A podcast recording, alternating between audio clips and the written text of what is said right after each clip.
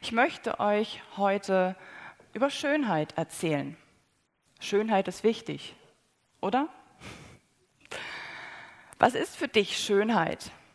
Ist das so dieses Äußerliche, wenn du jemanden siehst, dass du ihn attraktiv findest? Oder sagst du, Schönheit geht eher auf das Innere, wenn ich jemanden kennenlerne und den Charakter merke, oh, der ist dann für mich schön. Was ist eigentlich Schönheit? Und wenn ich manchmal so Fragen habe, ähm, frage ich dann meine Tante Google. Die hat oft ganz gute Sachen in petto. Und wenn ich so bei Google eingebe, was Schönheit ist, da ist mir ein Satz aufgefallen. Und der klang für mich eigentlich sehr weise, der klang sehr schlau. Und zwar stand da, Schönheit ist etwas, das man fühlen und nicht auf den ersten Blick sehen kann.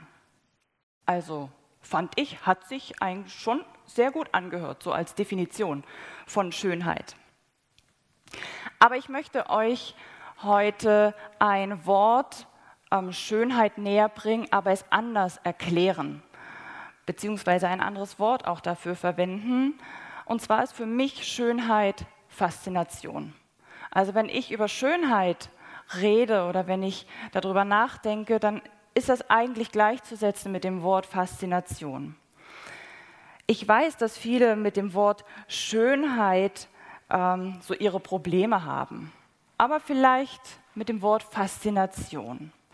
Und es ist vielleicht einfacher. Es gibt eine Art von Schönheit, die mich besonders fasziniert und vielleicht fasziniert sie dich auch. Es ist die Schönheit Jesu. Und das ist das, was ich euch heute mitbringen möchte. Und zwar über seine Schönheit nachzudenken, mal ganz neu über seine Schönheit sich das bewusst zu machen. Viele haben vielleicht Probleme, ähm, Schönheit, das Wort Schönheit mit Jesus in Verbindung zu bringen. Warum Schönheit und Jesus, passt das überhaupt zusammen? Aber für mich ist Schönheit, dieses Wort, ähm, ein sehr guter Ausdruck, um Faszination, um Bewunderung und um ähm, Herrlichkeit auszudrücken. Es packt alles in ein Wort rein und das ist Schönheit. Schönheit ähm, kommt für mich durch ganz viele verschiedene Dinge zum Ausdruck. Ob du jetzt jemanden schön findest oder irgendetwas schön findest, ähm, das erkennst du daran, ob irgendwas mit dir passiert oder ob du irgendetwas anziehend oder faszinierend an dem Gegenüber oder an dem etwas findest. Das heißt, es gibt irgendwelche Merkmale, die Schönheit ausstrahlen. Und ich habe euch heute mal einfach drei kurze, knackige Merkmale mitgebracht, die für mich die Schönheit Jesu besonders zum Ausdruck bringen. Wir schauen uns diese drei Merkmale an und ich weiß, es gibt noch zigtausend andere Merkmale und auch dir werden noch Merkmale einfallen und du wirst denken, warum hat sie das nicht erwähnt? Verzeiht also bitte, ich werde tatsächlich für heute Morgen nur diese drei Merkmale euch etwas näher bringen. Das erste Merkmal, das ich mit euch heute anschauen möchte, ist eines der Merkmale, die sehr faszinierend sind, aber die gleichzeitig auch sehr viel Fragen aufwerfen und worüber sehr viele Christen gerne stundenlang diskutieren können. Aber es ist nur für euch jetzt ein kleiner Input und zwar ist es das Merkmal die Einschränkung. Begrenzungen, die Jesus unterworfen sind. Jesus hat sich entschieden, hier auf der Erde mit Begrenzungen zu kommen, mit Einschränkungen zu leben. Und das hört sich einfach mal ein bisschen komisch an. So, der Gottessohn oder der Sohn Gottes, der lebt jetzt mit Einschränkungen hier auf der Erde. Ja, also ein gutes Zitat bringt es fabelhaft zum Ausdruck. Und zwar, als Sohn Gottes kann er alles tun, aber als Menschensohn kann er nichts von sich selbst tun. Jesus hat selber mal gesagt in Johannes 5, Vers 20 und 30, ich kann nichts aus mir selber heraus tun. Nichts von mir kann ich tun. Es sei denn, mein Vater tut es. Es sei denn, ich sehe, was mein Vater auf dem Herzen hat. Ich sei denn, ich sehe, dass mein Vater es tun möchte. Aber ich von mir aus kann nichts tun. In Römer 8, Vers 3 steht auch, er kam in vollkommener, ähm, oh, jetzt bin ich gerade draußen, so jetzt bin ich wieder drin. Er kam vollkommen gleich, wie wir sind auf diese Erde. Also er war vollkommen gleich mit uns. Vollkommen heißt, er war nicht nur in der Gestalt eines Menschen und eigentlich doch Gott. Ja, er war in seiner Identität Gott, aber in dem ganzen Menschsein war er genauso wie wir. Aber am allerbesten drückt es ein Vers aus, den ich gerne mit euch lesen möchte. Obwohl er in der Gestalt Gottes war, bestand er nicht auf seine göttlichen Rechte, seine Macht, seine Herrlichkeit, die er als Gott verkörperte. Er legte seine mächtige Kraft und Herrlichkeit ab. Er nahm die niedrige Stellung eines Dieners an und wurde als Mensch geboren und auch als solcher erkannt. Dieser Vers bringt es wunderbar zum Ausdruck. Diese Tatsache, dass Jesus der Gott ist, der Kraft und Herrlichkeit verkörpert, auf einmal als ein Baby, was in die Windeln kackt, auf die Welt kommt, zeigt für mich eine unglaubliche Art von Demut und Hingabe. Jesus kommt nicht einfach und sagt, ich werde mal Mensch, aber im Grunde bin ich ja immer noch, ne, ihr wisst ja schon alle Gott und ähm, werde alles Unmögliche tun. Nein, Jesus gibt alles auf und wirklich kommt mit diesen Begrenzungen, mit diesen Einschränkungen auf die Erde, um seine Demut auch zu zeigen, ich bin dazu bereit, alles für euch zu tun. Ich bin dazu bereit und ich möchte alles dafür tun, dass du eine Begegnung mit Gott hast. Ich bin dazu bereit, mich komplett hinzugeben, mich zu opfern, klein zu machen, auch in die Windeln zu kacken, was ich noch nie in meiner ganzen Ewigkeit getan habe, um dir zu zeigen, wer Gott tatsächlich ist. Und diese Begrenzung ist einfach nur herrlich, das zu sehen, wie Jesus damit umgeht. Warum finde ich aber diesen Punkt Begrenzung oder Einschränkung so faszinierend? Ähm, es macht mir möglich, dadurch, dass ich weiß, dass Jesus Begrenzungen unterliegt, macht es mir möglich, Jesus erst nachzufolgen. Jesus hätte alle seine Wunder, die er getan hat, als Gott tun können. Und dann hätte ich gestaunt, dann hätte ich ihn bewundert, ich wäre fasziniert davon, wie er das tut. Aber er tat sie als Mensch in einer unglaublich engen Intimität mit Gott. Und dann erst weckt es in mir diesen Gedanken, ach so, Jetzt kann ich ihm nachfolgen, da er ja Mensch ist und ich kann ihn nachahmen. Und genau das ist der Grund, warum er sich Jünger genommen hat. Denn er hat sich nicht nur Jünger genommen, um alles weit zu streuen, sondern er hat Jünger genommen, damit man ihn nachahmt, ihm nachfolgt, ihn imitiert, ihm gleich tut, und zwar in allem, was er tut. Sei es Dämonen austreiben, sei es beten, sei es im Umgang mit Menschen. Er wollte nachgeahmt werden. Kommen wir jetzt zum zweiten Merkmal. Das ist definitiv äh, eine Eigenschaft, die mich sehr fasziniert, wenn Menschen diese haben. Bei Jesus fasziniert mich das noch mehr, weil er darin noch mal ausgeprägter ist. Also diese Eigenschaft ist noch mal stärker in ihm vorhanden, aber eigentlich müsste ich sagen, dass, wenn man es genau nimmt, er gar nicht erst diese Eigenschaft hat. Also es fehlt ihm so komplett null. Also es fehlt ihm. Es ist gar nicht erst vorhanden. Was ich damit meine, es ist seine fehlende Menschenfurcht.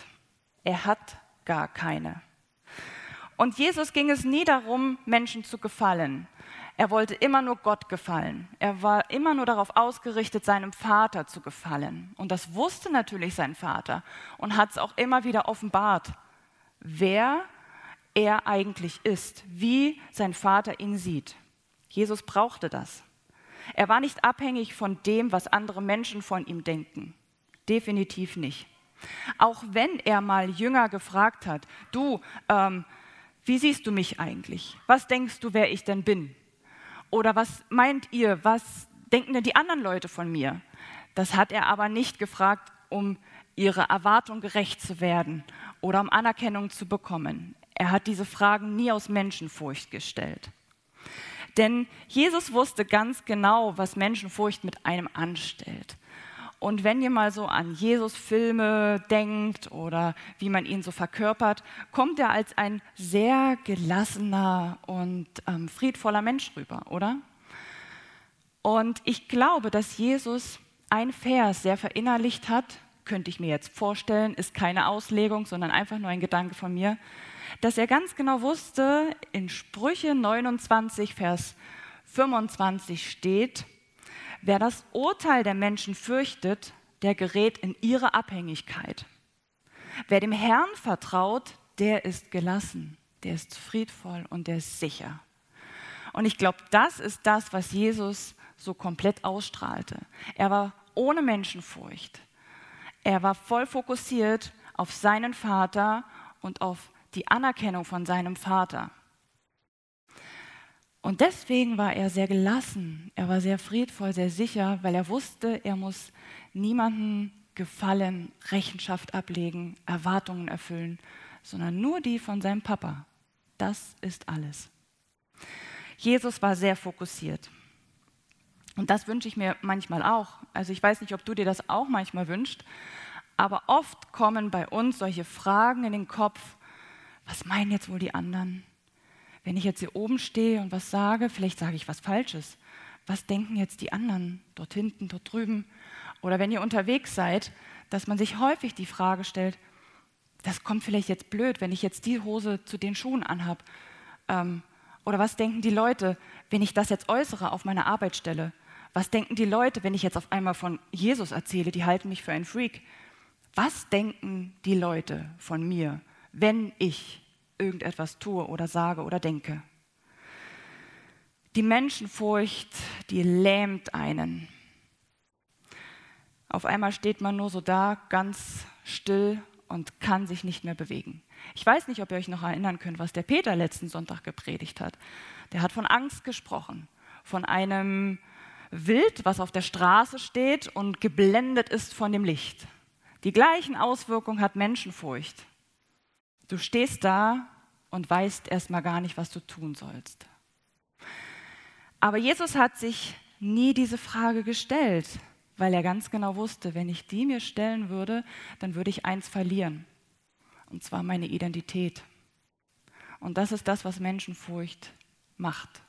Sie bringt dich dazu, deine Identität zu verlieren, nicht mehr darauf zu gucken, wer du bist oder wie Gott dich sieht, sondern du willst so sein wie jemand anders oder wie du dir das vielleicht vorstellen könntest. Heutzutage ist es echt schwer, weil die Medien unsere Menschenfurcht extrem füttern. Sie bringen sie wunderbar zum Gedeihen und zum Wachsen. Wenn ich mich in diesen Kreisen bewege und anderen Menschen gefallen will, dann bringt es wunderbar zu wachsen. Also wenn du diese Eigenschaft gerne haben möchtest, dann sind die Medien exakt dafür geeignet. Aber wir streben ja bekanntlich nach der fehlenden Menschenfurcht. Jesus hat sich nie die Frage auch gestellt, was denken die anderen, sondern eher die Frage gestellt, was ist wahr und richtig. Also es ist nicht cool, so zu sein wie jemand anders oder wie wenn mich jemand haben möchte, sondern was ist eigentlich wahr und was ist richtig. Das heißt, wenn ich Angst habe, wenn ich eine Menschenfurcht habe, von Jesus zu erzählen, konzentriere ich mich darauf, was die anderen über mich denken oder konzentriere ich mich auf das, was die Wahrheit ist? Jesus ging es nie um Anerkennung und Bewunderung. Jesus ging es immer um Wahrheit. Aber das dazu. Jetzt habe ich natürlich noch einen dritten Punkt. Ich habe euch gesagt, ich habe drei Merkmale mitgebracht.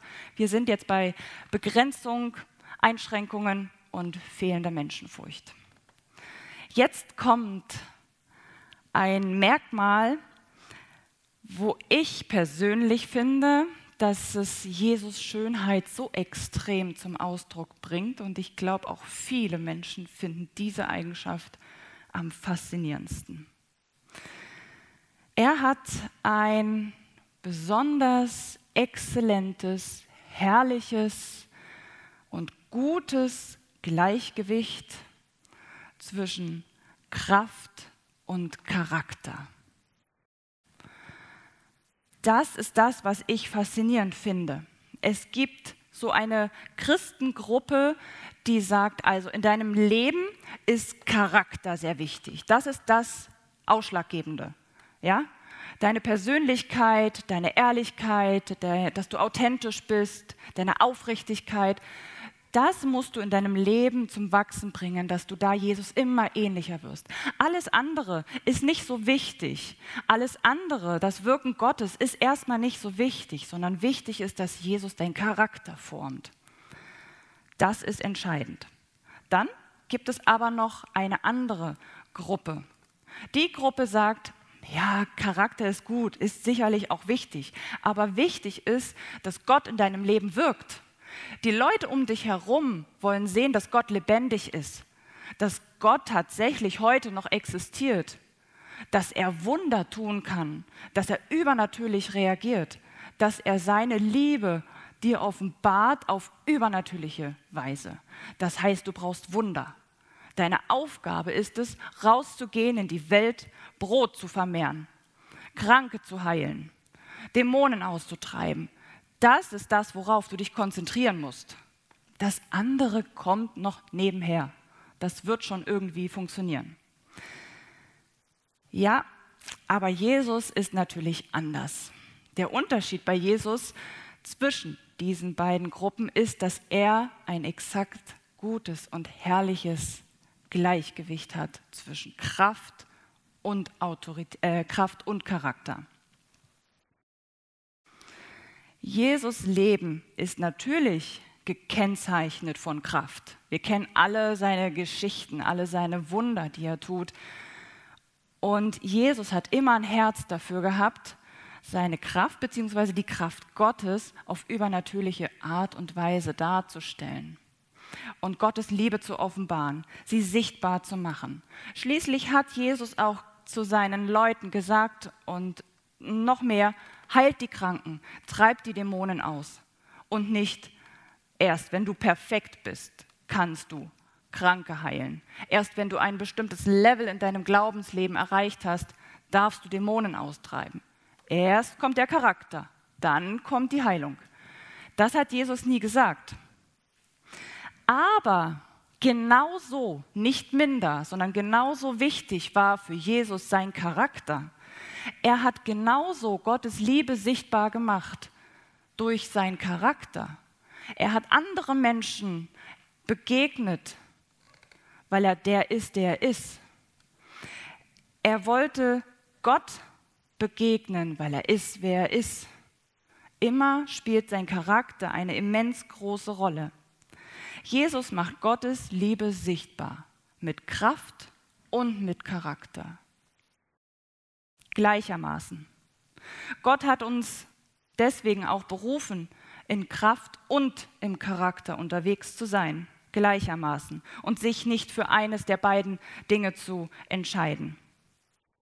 Ich könnte dir jetzt die rhetorische Frage stellen, was ist schlimmer, den Heiligen Geist zu betrüben oder den Heiligen Geist zu unterdrücken? Beides steht in der Bibel drin. Du sollst das eine nicht tun und du sollst das andere auch nicht tun. Aber was ist jetzt der Unterschied? Ja, der Unterschied ist beim Betrüben, da kämpfst du gegen den Heiligen Geist, beziehungsweise du bekümmerst ihn aufgrund deines Fehlverhaltens, deiner Sünde, deiner falschen Absichten. Betrüben konzentriert sich auf Charakter. Und den Heiligen Geist zu unterdrücken, heißt, du willst mit dem Göttlichen handeln, wie Gott es gerne möchte, auf seine Art und Weise nicht kooperieren. das konzentriert sich, also dieses Unterdrücken, auf die Kraft. Jesus, der hat den Heiligen Geist intus gehabt. Der war super befreundet mit dem Heiligen Geist und er wusste ganz genau, wie er in Kraft und Charakter unterwegs sein muss, weil die beiden sehr dicke befreundet sind. Und genau das Gleiche gilt aber auch für uns. Wir haben genau den gleichen Geist in uns, der uns zeigen möchte, wie wir in Kraft und Charakter unterwegs sein können. Und einfach ein Gedanke für dich zum Mitnehmen. Der Heilige Geist ist eine Person, er ist keine Substanz. Deswegen hast du genau die gleiche Person an deiner Seite wie Jesus auch. Ich kann die Person nicht in der Mitte durchschneiden oder rechts und links und dann da ein Stückchen verteilen oder nicht. Das funktioniert nicht. Nicht wie bei Wasser, was eine Substanz ist. Das kann ich verschenken, verteilen. Aber der Heilige Geist ist eine Person. Deswegen ist er gleichermaßen gleich stark, gleich intensiv bei dir in deinem Leben vorhanden wie bei Jesus auch. Es gibt nicht die Möglichkeit zwischen Charakter und Kraft zu wählen, auch wenn es manchmal so aussieht. Aber die Frage ist jetzt, wir haben uns jetzt diese drei Sachen angeguckt. Begrenzung, die Jesus ausgesetzt ist, fehlende Menschenfurcht, die er hat und das Gleichgewicht zwischen Kraft und Charakter. Es ist herrlich, Jesus ähm, zu sehen, dass er diese Eigenschaften hat, diese Merkmale. Aber was hat das jetzt mit dir zu tun? Was hat das mit dir zu tun, dass Jesus jetzt schön ist, dass Jesus faszinierend ist, dass Jesus das alles kann, dass Jesus das ausstrahlt? Was macht's mit dir? Darum geht's doch letztendlich, oder? Welche Auswirkungen hat es auf dein Leben, auf deinen Alltag? Ich kann euch das in zwei Punkten sagen. Also ihr müsst euch heute drei Punkte merken plus zwei. Diese zwei Sachen, das ist das, warum ich euch heute von Schönheit erzähle. Es sind ganz einfache Punkte. Es ist Hingabe und Jüngerschaft. Schönheit oder Faszination von Jesus, wenn ich mir die bewusst mache, dann entsteht das, was wir gerade hatten, pure Anbetung. Wenn ich mir bewusst werde, was Jesus verkörpert, dann bin ich hingezogen zu ihm. Dann fange ich an anzubeten, dann bin ich hingegeben, dann kann ich nicht anders, als mich hinzugeben, ihm zu ehren und das zu tun, wozu ich erschaffen bin. Und mitten in meinem Alltag, in meinen Ängsten, in meinen Umständen, in meinen Sorgen, die ihr vielleicht jetzt sogar noch mehr habt als sonst, ich weiß es nicht, aber das ganze weltliche Geschehen ist ja nicht alleine vorhanden, sondern man hat auch noch seine persönlichen Rucksack zu tragen, seine persönlichen Dinge, die halt irgendwie blöd laufen und sich in all dem Chaos, in all den Umständen auf das zu konzentrieren, was Jesus ausmacht und mich hinzugeben, ihn anzubeten. Das ist das, was mir letztendlich ähm, Frieden schenkt. Es verändert vielleicht nicht unbedingt diese ganzen Umstände. Wenn ich jetzt mir die Schönheit von Jesus betrachte, dann geht vielleicht gerade mal nicht die Krankheit weg. Oder wenn ich darüber meditiere, wie herrlich und wunderbar Jesus ist, dann, ja, vielleicht ähm, verändern sich diese Ängste oder diese Sorgen nicht. Aber mein Frieden wird anders. Und ehrlich gesagt, ich sage es jetzt von mir aus, wenn ich meinen Blick nicht auf die Schönheit von Jesus richte und ähm, nicht anbete, dann drehe ich durch. Also meine Familie kriegt es vielleicht mit, wenn ich zu fokussiert bin in diesen Alltagsdingen, die ablaufen, in diesem Stress, in diesen Ängsten, in diesen Sorgen, in diesen Punkten, die ich noch zu erledigen habe, dann drehe ich durch. Also ich weiß nicht, ob es bei euch auch so ist. Wenn man zu viel im Kopf hat, wir drehen doch alle durch, oder? Und wenn ich mir bewusst mache, dass Jesus Schönheit da ist, dass es einen Grund gibt, ihn anzubeten, dann macht es mich friedvoll, dann macht es mich sicher, dann macht es mich ruhig. Auch wenn noch die Oma krank ist, auch wenn gerade mein Papa gestorben ist, auch wenn gerade Krieg herrscht, aber es macht mich ruhig. Es liegt aber an mir, wie präsent ja die Herrlichkeit und die Schönheit Jesus in meinem Alltag ist. Jesus muss sich nicht noch schöner machen. Die Umstände müssen sich nicht noch ändern, sondern es liegt an mir, wie präsent seine Schönheit ist. Und der zweite Punkt, das ist Jüngerschaft. Jesus war nicht schön wegen sich selber. Er hat seine Schönheit auch nicht gepachtet. Er hat auch nicht gesagt, Leute, ich wandle jetzt in Schönheit und guckt mich an. Das, der Grund, warum er diese Schönheit ausgestrahlt hat, war, er wollte nachgeahmt werden. Er wollte Gottes Wesen sichtbar machen. Er wollte, dass wir genau die Dinge tun, die er getan hat. Diese drei Punkte helfen mir, in Jüngerschaft zu wachsen, weil ich gucke mir an, was denn diese Dinge sind, die ich an Jesus bewundere. Das schaue ich mir an und ich sage mir, hey, du hast Begrenzungen überwunden, du hast deine Berufung erfüllt, obwohl du solchen Begrenzungen ausgesetzt warst. Und du hattest nicht diese Menschenfurcht und du hast auch in einem wunderbaren Gleichgewicht von Kraft und Charakter gelebt. Hey Jesus, ich will das auch. Ich will dir nachahmen und zwar genau in diesen Punkten. Und wenn du vielleicht in deinem Kopf noch einen anderen Punkt hast, in dem du wachsen möchtest, dann fordert dich Jesus auf. Dann lass uns zusammenwachsen. Ich sage zu Jesus immer wieder, das ist einer der wichtigsten Punkte, Kraft und Charakter für mich ich will mit dir da einen Weg gehen. Und egal wohin.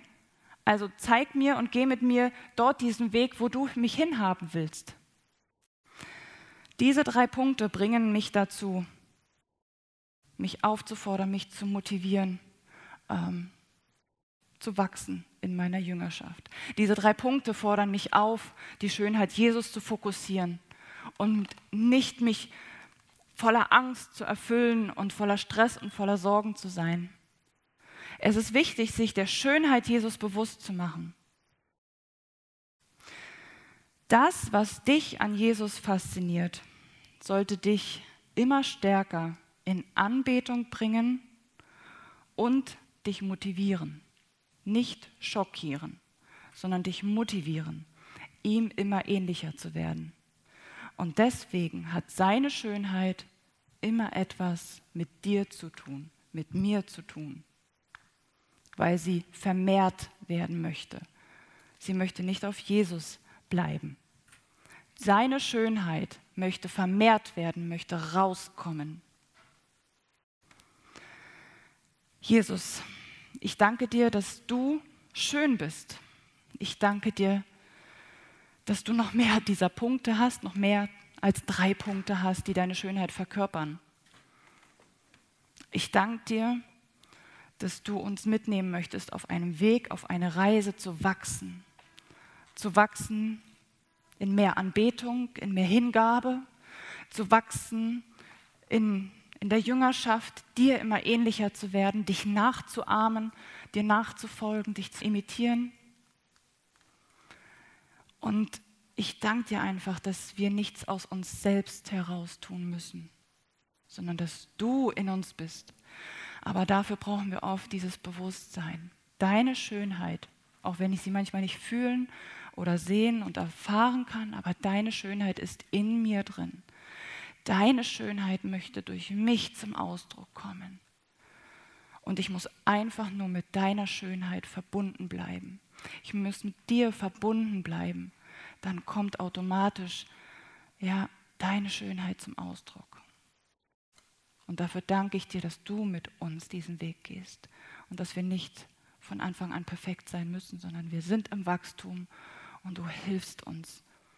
Und du hilfst uns zu zeigen, jeden Tag neu, wie schön du bist. Amen.